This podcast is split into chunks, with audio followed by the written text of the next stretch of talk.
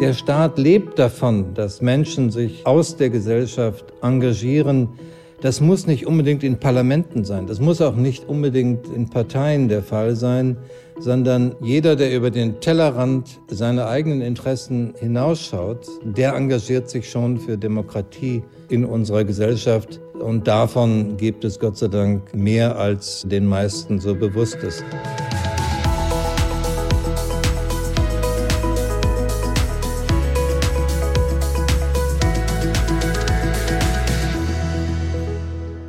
Herzlich willkommen zu einer ganz besonderen Folge unseres Podcasts der Bertelsmann Stiftung, zu einer Sonderausgabe von Zukunft gestalten. Ja, heute geht es um das Thema Zukunft der Demokratie und wir, Malva Zucker und ich, Jochen Arns, wir hatten die besondere Ehre für die Bertelsmann Stiftung mit dem Bundespräsidenten Frank-Walter Steinmeier in seinem Amtszimmer im Berliner Schloss Bellevue zu sprechen. Und zwar, wie gesagt, zum Thema Demokratie. Der Krieg in der Ukraine hat dabei natürlich eine Rolle gespielt, ganz klar. Und ähm, er hat die Relevanz unseres Themas, also die Zukunft und auch die Verteidigung der Demokratie, denke ich, noch einmal überdeutlich gemacht. Aber auch der Zustand der Demokratie bei uns, bei uns in Deutschland und die Pläne des Bundespräsidenten für seine zweite Amtszeit, die er jetzt beginnt, seine Pläne jetzt noch stärker vor Ort zu sein bei den Menschen, das waren Inhalte unseres Gesprächs. Und bevor wir euch gleich mitnehmen in das Schloss Bellevue, in das Amtszimmer des Bundespräsidenten zum Gespräch. Maiva, magst du den Zuhörenden noch einmal etwas zum Hintergrund unseres Treffens erzählen? Hallo Jochen und herzlich willkommen auch von mir an unsere Zuhörerinnen und Zuhörer. Das mache ich natürlich sehr gerne. Also die Bertelsmann Stiftung veranstaltet seit dem Jahr 2017 das Forum Bellevue zur Zukunft der Demokratie gemeinsam mit dem Bundespräsidenten. Und dabei geht es um aktuelle und grundsätzliche Fragen zu unserer freiheitlichen Demokratie, die der Bundespräsident mit ganz unterschiedlichen nationalen, aber auch internationalen GesprächspartnerInnen diskutiert, wie zum Beispiel mit WissenschaftlerInnen, Kulturschaffenden und PolitikerInnen. Und jetzt am 11. März 2022 wird im Schloss Bellevue ein großes Symposium der Veranstaltungsreihe stattfinden mit Gästen aus den vorangegangenen Foren und aus den Bellevue-Debatten. Und an diesem Tag wird Bilanz gezogen. Verlinken wir natürlich alles in unseren Show Notes. Ich glaube, das in aller Kürze erstmal zum Hintergrund, Jochen. Ja, vielen Dank, Malva. Und um, um euch mal einen kleinen Eindruck von den interessanten Debatten im Forum Bellevue zu geben, haben wir hier auch noch ähm, ein paar O-Töne für euch vorbereitet. Beginnen wir mal mit Aminata Touré, der Vizepräsidentin des Schleswig-Holsteinischen Landtags. Ich wünsche mir von der Demokratie der Zukunft, dass jeder Bürger und jede Bürgerin die eigene Verantwortung in einer solchen Demokratie sieht, sie zu verteidigen und sie vor allem auch zu würdigen. Ein starkes Statement, ein richtiges Statement und man muss sagen, natürlich ganz in unserem Sinne.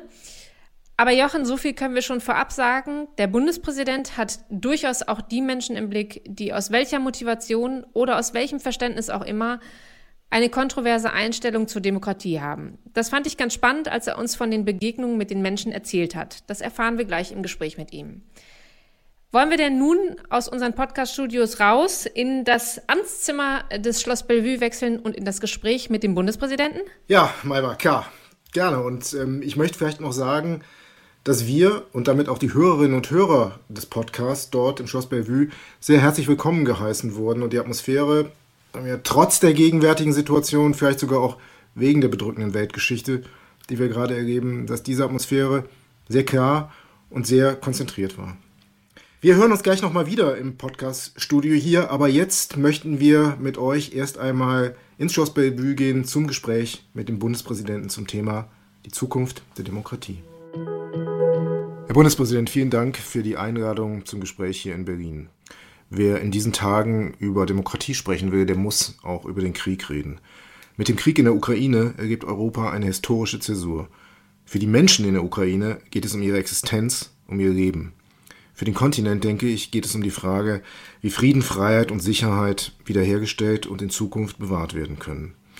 In ihrem Appell, den Krieg zu beenden, haben sie gegenüber Wladimir Putin gesagt, er solle die Stärke der Demokratien nicht unterschätzen. Ja, zunächst mal, glaube ich, muss man sagen, es ist eine Tragödie für das Land. Es ist eine Tragödie für die Menschen.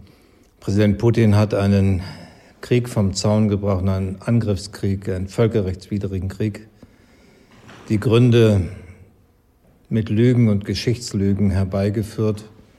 Und deshalb haben Sie zunächst mal völlig recht. Das ist eine Zäsur, egal was sich in den nächsten Tagen und Wochen weiter ereignet. Es ist eine Zäsur in unserer europäischen Geschichte, die uns darüber nachdenken lässt, nicht nur, wie wir Sicherheit in Zukunft organisieren, sondern wie sich auch das Verhältnis zwischen Ost und West, zwischen der Europäischen Union und Russland weiterentwickeln wird. Das kann zum gegenwärtigen Zeitpunkt niemand sagen.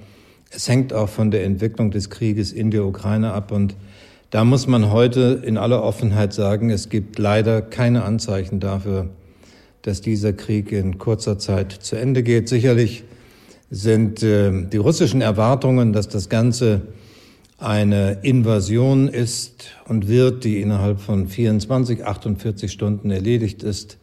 Dieses Kalkül ist nicht aufgegangen, aber wozu führt es? Ich glaube zunächst einmal dazu, dass die Russen überrascht sind von der Stärke der Widerstandskraft der Ukrainer selbst. Befürchte nur, es wird auch dazu führen, dass in den nächsten Tagen noch schwerere Waffen eingesetzt werden, dass die Zahl der Flüchtlinge weiter anwächst, dass die Zahl der Toten größer wird und dass die Zerstörung zunimmt.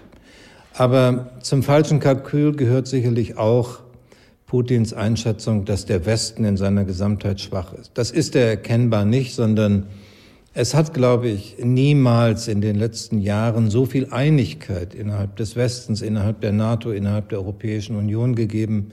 Und das zeigt sich eben nicht nur in der Bereitschaft, ähm, ein Sanktionspaket zu schnüren, was es in dieser Größenordnung nicht gegeben hat, sondern es zeigt sich auch in der Bereitschaft für viele europäische Regierungen, auch der deutschen Bundesregierung, wirklich grundlegend umzudenken. Mit Blick auf die Völkerrechtswidrigkeit dieses Angriffes, äh, mit Blick auf die Zahl der Toten umzudenken und auch Prinzipien, die für uns leitend waren, in den letzten Jahren in Frage zu stellen ganz massiv unsere osteuropäischen Bündnispartner in der NATO zu unterstützen. Dazu auch meine Reisen in den letzten Tagen nach Lettland, nach Litauen, aber auch den Widerstand der ukrainischen Bevölkerung, der ukrainischen Armee zu unterstützen. Das sind äh, Neubewertungen einer Situation, in der wir, glaube ich, weiterhin sagen können, wir wollten nie Feindschaft mit dem russischen Volk. Wir sind an Frieden mit Russland interessiert. Aber was jetzt passiert, äh, haben nicht wir, sondern hat der russische Präsident durch seine Entscheidungen verändert. Ja, das Prinzip Demokratie bleibt für uns bestehen und das Thema Zukunft der Demokratie war immer ein Kernanliegen für Ihre Präsidentschaft und bereits seit 2017 sprechen Sie im Forum Bellevue darüber, dass Sie gemeinsam mit der Bertelsmann Stiftung veranstalten. Und sie diskutieren mit Wissenschaftlern, mit PolitikerInnen, mit Journalistinnen, mit Künstlern über die Frage, was müssen wir tun, um die Demokratie zukunftsfähig zu halten. Gab es da eine Antwort in den Foren, die Sie besonders berührt oder beeindruckt hat? Ja, zunächst mal hat mich äh, berührt die Zahl der fragenden Gesichter, an die ich mich erinnere, als ich gefragt wurde, äh, was wird das Thema Ihrer Amtszeit werden? Und wir hatten damals eine Zeit, in der eine Welle von Hass und Gewalt sich in den sozialen Medien niederschlug. Und das hat natürlich Rückwirkungen auf die politische Kultur in unserem Lande und deshalb auch auf die Demokratie. Und ich habe gesagt, ein Präsident wird sich am Ende niemals ganz frei zeigen, sich ein Thema auszusuchen, was mit der Realität nichts zu tun hat, sondern die Zukunft der Demokratie ist das Thema. Das ist auch nicht mit einer Amtszeit erledigt, aber ich glaube, es war von einer solchen Bedeutung, dass wir es in einer Amtszeit verdichten, wie wir es versucht haben. Dank der Bertelsmann Stiftung waren wir in der Lage, in zwölf Veranstaltungen mit insgesamt 40 Gästen, Experten, wie Sie zu Recht sagen, aus Wissenschaft, aus Kultur, aus Wirtschaft und anderen Bereichen ähm, über die Zukunft der Demokratie zu diskutieren. Wir haben gesprochen über das Verhältnis von Fortschritt und Demokratie. Wir haben uns unterhalten über die Bedeutung der Religion in der Demokratie. Wir haben gesprochen und heftig diskutiert über die Frage, wie kann Transformation gelingen in einer Demokratie und äh, vieles andere. Ähm, dank der Förderung der Bertelsmann Stiftung ist daraus jetzt auch ein Buch geworden, was äh, jetzt an die Öffentlichkeit gehen kann und äh, ich werde lange davon zehren, dass wir mit diesen 40 Gästen ein Spektrum an Meinungen hatten, bei dem ich selbst äh, sehr viel gelernt habe. Auch deshalb viel gelernt habe, weil wir manchmal einen Blick von außen auf uns bekommen haben von nicht-deutschen Expertinnen und Experten Parakanner, äh, an denen ich mich zum Beispiel erinnere mit einem Diskussionsbeitrag, der mich einerseits irritiert hat, aber auch lange hat nachdenken lassen über seine These, dass die Legitimation von Demokratie am Ende nicht nur vom Input lebt, also wie viel Beteiligung und Partizipation organisiere ich, sondern auch an der Frage vom Output. Sind Demokratien in der Lage, Entscheidungen zu fällen? Und äh, wir haben lange diskutiert, ist das ein technokratischer Ansatz oder äh, ist das nicht ein, ein ergänzendes Legitimationskriterium, was wir ernst nehmen müssen? Wunderbare Veranstaltungen am Anfang vor der Pandemie mit vielen Gästen und äh, Fragen aus dem Publikum, die die Diskussion erst richtig belebt haben. Leider dann seit Beginn der Pandemie in Veranstaltungen manchmal fast nur mit den Experten hier im Schloss Bellevue oder aber mit wenigen Zuschauern. Das hat den Charakter verändert, aber nicht die Dichte der, der Diskussion, die wir hatten. Hertha Müller hat zum Beispiel äh, den Ball wieder aufgenommen nach der Pandemie, hat auch die verzweifelte Situation beschrieben, die in vielen Familien herrscht, die sich äh, als Mehltau in den Strukturen der Gesellschaft niederschlägt und hat gesagt, am Ende ist der Staat doch nichts Fremdes von uns, sondern wir selbst sind es, die die Antwort geben müssen auf die Zukunft der Demokratie. Wir, engagierte Bürger, die diese Demokratie lebendig halten. Reden wir noch einmal über die Gefährdung der Demokratie, die ja nicht nur im Krieg gefährdet ist. In Ihrer Rede zu Ihrer zweiten Amtszeit, zur Wahl zur zweiten Amtszeit, haben Sie gesagt, wer die Demokratie angreift, wird mich zum Gegner haben. Sehr starker Satz. Was kann ein Bundespräsident, was können Bürgerinnen und Bürger vielleicht auch tun, um sich Angriffen gegen die Demokratie entgegenzustellen, um Anfeindungen abzuwehren? Das ist der Grund dafür, weshalb ich sage, das Thema Zukunft der Demokratie ist natürlich nicht mit einer Amtszeit erledigt, sondern es sind Gefährdungen virulent, die nicht weg sind, weil eine Amtszeit zu Ende geht, sondern die sich möglicherweise verändern, aber mit ihren Grundstrukturen zusammenhängen. Das eine Thema haben wir schon berührt, das will ich nicht äh, erneut aufgreifen. Das ist das Thema Hass und Gewalt in sozialen Medien, was mich, weiß Gott, nicht dazu führt, die sozialen Medien zu verdammen. Vielleicht erleben wir jetzt gerade in dieser Zeit des Ukraine-Krieges neu, wie wichtig soziale Medien sind, wenn andere Formen der Kommunikation verboten und unterdrückt werden. Wir brauchen soziale Medien, aber wir brauchen eine Kultur in den sozialen Medien und ähm, das ist ein Thema, bei dem ich mich und hoffentlich viele andere auch weiter engagieren werde um nicht missverstanden zu werden, das heißt nicht, äh, sich zu wünschen, dass wir in sozialen Medien ohne Kontroverse leben oder gar aller einer Meinung sein müssen. Ganz im Gegenteil, Demokratie braucht Kontroverse. Die Frage ist nur, wo ziehen wir die roten Linien? Die rote Linie ist natürlich nicht Kritik an einer Regierung oder Kritik an einer Partei, sondern ich darf es noch einmal wiederholen, die rote Linie muss sein Hass und Gewalt.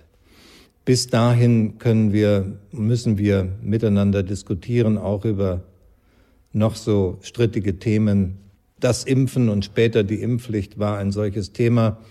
Aber ich bin mir sicher, dass diejenigen, die sich dort gezeigt haben, auch wieder auf der Suche nach neuen Themen und dass wir neue Kontroversen erleben, in meiner Rede bei der Wiederwahl habe ich angedeutet, es könnte sein, dass wir demnächst viel größere Kontroversen, zum Beispiel über die Frage der richtigen Maßnahmen gegen den Klimawandel haben werden. Da, darüber hinaus aber und jenseits der sozialen Medien habe ich natürlich auch gespürt in vielen Veranstaltungen, es gibt auch Skepsis gegenüber den demokratischen Institutionen. Es gibt auch Skepsis gegenüber den Repräsentanten der Demokratie, ganz gleich, ob auf der Bundesebene, Landesebene oder der kommunalen Ebene. Und ähm, auch hier immer wieder klar zu machen, das, was dort geschieht, das ist nicht etwas Fremdes. Es gibt äh, nicht den Staat, der mit der Gesellschaft nichts zu tun hat, sondern der Staat lebt davon, dass Menschen sich aus der Gesellschaft engagieren.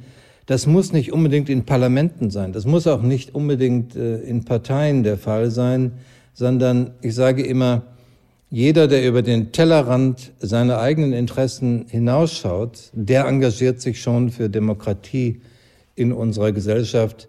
Und davon gibt es Gott sei Dank äh, mehr als äh, den meisten so bewusst. Es sind immerhin 30 Millionen Menschen, die sich auf irgendeine Art und Weise ehrenamtlich engagieren.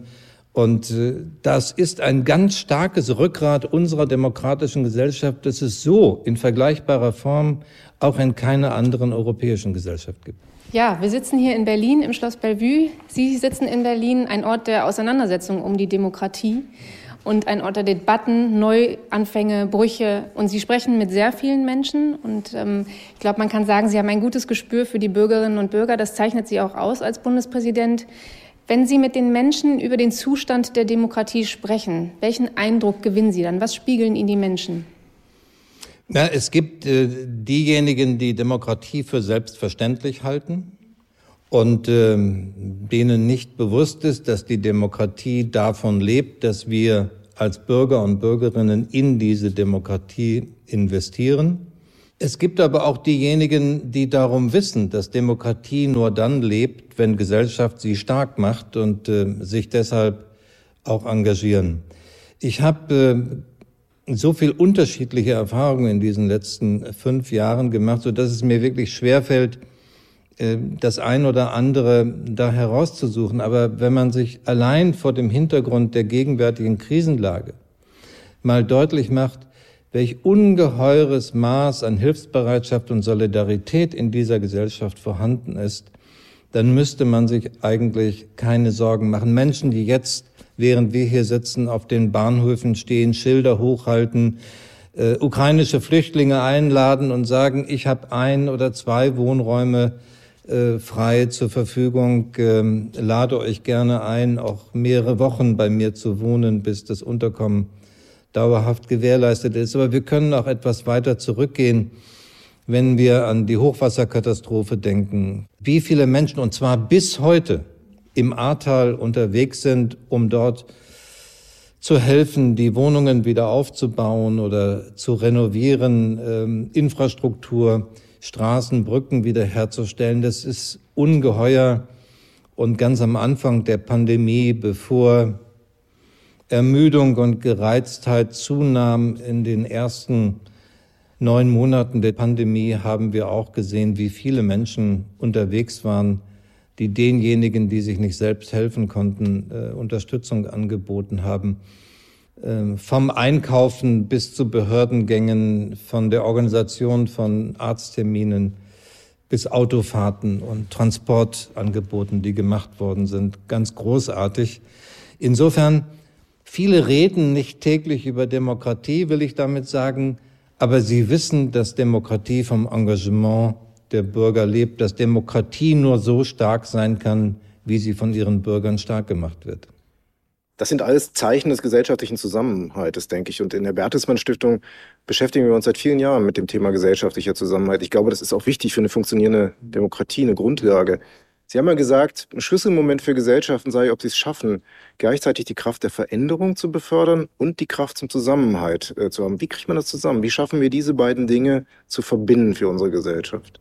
Ja, erstens, das ist keine Selbstverständlichkeit, sondern Sie haben eigentlich in Ihrer Frage einen Widerspruch angesprochen, den die Demokratie und äh, demokratische Gestaltung aufgreifen muss. Zunächst mal sich des Widerspruchs bewusst sein muss, dann aufgreifen muss und in politische Entscheidungen und Maßnahmen umsetzen muss. Es gibt in diesem Zusammenhang einen anderen Satz, den ich auch gerne wiederholen würde, weil er jetzt gerade an diese Stelle passt, dass Transformation in einer Demokratie auch nur dann gelingen kann, wenn auch der Schwächste durch Veränderung gewinnen kann. Deshalb sage ich immer, wir dürfen Transformation, wir dürfen Veränderung, so notwendig sie objektiv ist, am Ende auch nicht zu einer Veränderung einer gesellschaftlichen Elite machen. Sozusagen eine, eine gesellschaftliche Avantgarde, die vorangeht und sich nicht umschaut, was mit den anderen ist, die wird scheitern bei der gesellschaftlichen Transformation. Wenn wir das äh, Bild des Klimawandels, die notwendige Politik gegen den Klimawandel als Thema aufrufen, so ist meine feste Überzeugung, das ist eine Aufgabe, die wir uns nicht aussuchen können, sondern es ist die Überlebensfrage der Menschheit. Also müssen entscheidende Maßnahmen getroffen werden. Die Kunst der Politik wird darin bestehen, und das hat viel mit Ihrer Frage zu tun, dass wir entschiedene Maßnahmen gegen den Klimawandel ergreifen, dass wir gleichzeitig wirtschaftliche Prosperität aufrechterhalten, damit das, was wir an Innovationen in den nächsten Jahren zu finanzieren haben, auch leistbar ist. Und drittens, das ist die dritte Ecke des Dreiecks, über das ich spreche, wir müssen bei all dem auch eine soziale Balance erhalten in der Gesellschaft. Und das nicht einmal in einer Legislaturperiode, sondern wenn wir Klimaneutralität äh, bis 2045 erreichen wollen, muss das über die nächsten zweieinhalb Jahrzehnte geleistet werden. Und das ist ein hoher Anspruch. Das ist schwierig. Aber das ist die Aufgabe für Demokratie, die Sie mit Ihrer Frage angesprochen haben.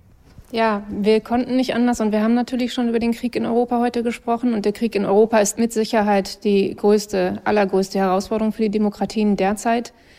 Sehen Sie in der Zukunft noch einen Aspekt, Sie hatten gerade den Klimawandel angesprochen, den Sie für Ihre zweite Amtszeit gerne in den Vordergrund stellen möchten? Ich glaube in der Tat, dass wir wieder üben müssen, als Gesellschaft äh, kontrovers miteinander zu diskutieren. Und ich glaube, wir können es am Ende auch nicht stellvertretend in Berlin tun. Deshalb habe ich dazu aufgerufen, und daran will ich mich gerne beteiligen, dass wir die Kommunikation stärker heraustragen aus der Hauptstadt, vielleicht auch stärker aus den klassischen Medien nicht heraustragen, aber nicht nur da beheimatet sein lassen, sondern ähm, ich will versuchen, mit ähm, einem neuen Format in die Regionen zu gehen unter dem Titel Ortszeit Deutschland und will irgendwo in Deutschland an größeren, an kleineren Städten, wenn ich das im übertragenen Sinne sagen darf, mein Zelt aufschlagen. Ich nehme mir Arbeit von hier aus mit und äh, führe dann vor Ort einen Teil meiner Tätigkeit als Bundespräsident. Ich habe dadurch die Gelegenheit, mit mehr Zeit, auch intensiver in die Debatten vor Ort hineinzuschauen, vielleicht auch mehrfach zu sprechen mit dem einen oder anderen. Ich werde mir wieder Tische organisieren, bei denen ich weiß, da sitzen nicht nur Menschen zusammen, die einer Meinung sind, sondern werde versuchen, Gespräche zu führen, in der wir Themen tatsächlich auch ausdiskutieren. Wir werden vielleicht vor Ort auch mal die eine oder andere Ordensverleihung vornehmen. Wir werden Gelegenheit haben, mit Stadtverordneten, mit Handwerkern, mit Auszubildenden zusammenzusetzen. Ich will sagen, das, was ich vorhin schon mal angedeutet habe, Politik nicht als etwas zu begreifen, was nur in Parlamenten und Parteien stattfindet, sondern vor Ort durch einen breiteren Dialog mit den Menschen, die erreichbar sind, auch zu dokumentieren. Das hört sich sehr gut an. Sehr interessant, ja. Herzlichen Dank für das Gespräch, Herr Aber Bundespräsident. Gerne. Herzlichen Dank, Herr Bundespräsident. Aber gerne. Ja, da sind wir wieder. Und ich muss sagen, wenn ich es jetzt gerade noch mal so höre, wir konnten wirklich merken, wie die Geschehnisse in der Ukraine den Bundespräsidenten bewegen. Das ist mir auch ganz am Anfang des Gesprächs unter die Haut gegangen. Allerdings hat er ja auch betont, und das ist etwas Positives, wie Europa und der Westen derzeit in einmaliger Art und Weise zusammenhalten. Tja, das ging mir ganz genauso. Und ich fand auch diese Ausführungen ähm, über unser Kernthema, also über die Zukunft der Demokratie, ähm, sehr interessant. Diese Aussagen des Bundespräsidenten, dass unsere Demokratie eigentlich auf der Zivilgesellschaft, auf dem Engagement der Zivilgesellschaft hier beruht. Also, und er nennt das, glaube ich, das Rückgrat der Demokratie.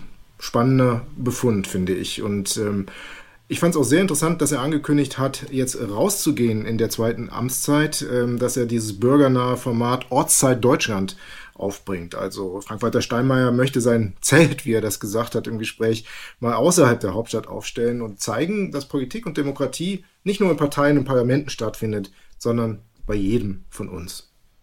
Ja, dazu passt auch noch ein Zitat aus dem Forum Bellevue, was wir rausgesucht haben, von Professor Amin Nasehi.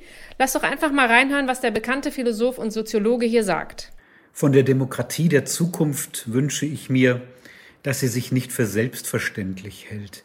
Demokratie ist nicht einfach eine Dienstleistungsform, sondern eine politische Form, in der die unterschiedlichen Interessen auf zivilisierte Weise aufeinandertreffen und ergebnisoffen für Lösungen gekämpft wird. Das wünsche ich mir von der Demokratie der Zukunft. Das finde ich passt gut zu dem Vorhaben des Bundespräsidenten, weil es eben zeigt, dass es vom Bundespräsidenten bis zu jedem Einzelnen, bis zu jeder Einzelnen von uns ebenso und auf gleiche Art und Weise ankommt, unsere Demokratie eigenverantwortlich mitzugestalten. Ja, und vielleicht, Malber, das sollten wir auch nochmal sagen, da sind wir natürlich in einer sehr glücklichen Situation, dass wir das machen können und machen dürfen, diese Demokratie eigenverantwortlich mitzugestalten.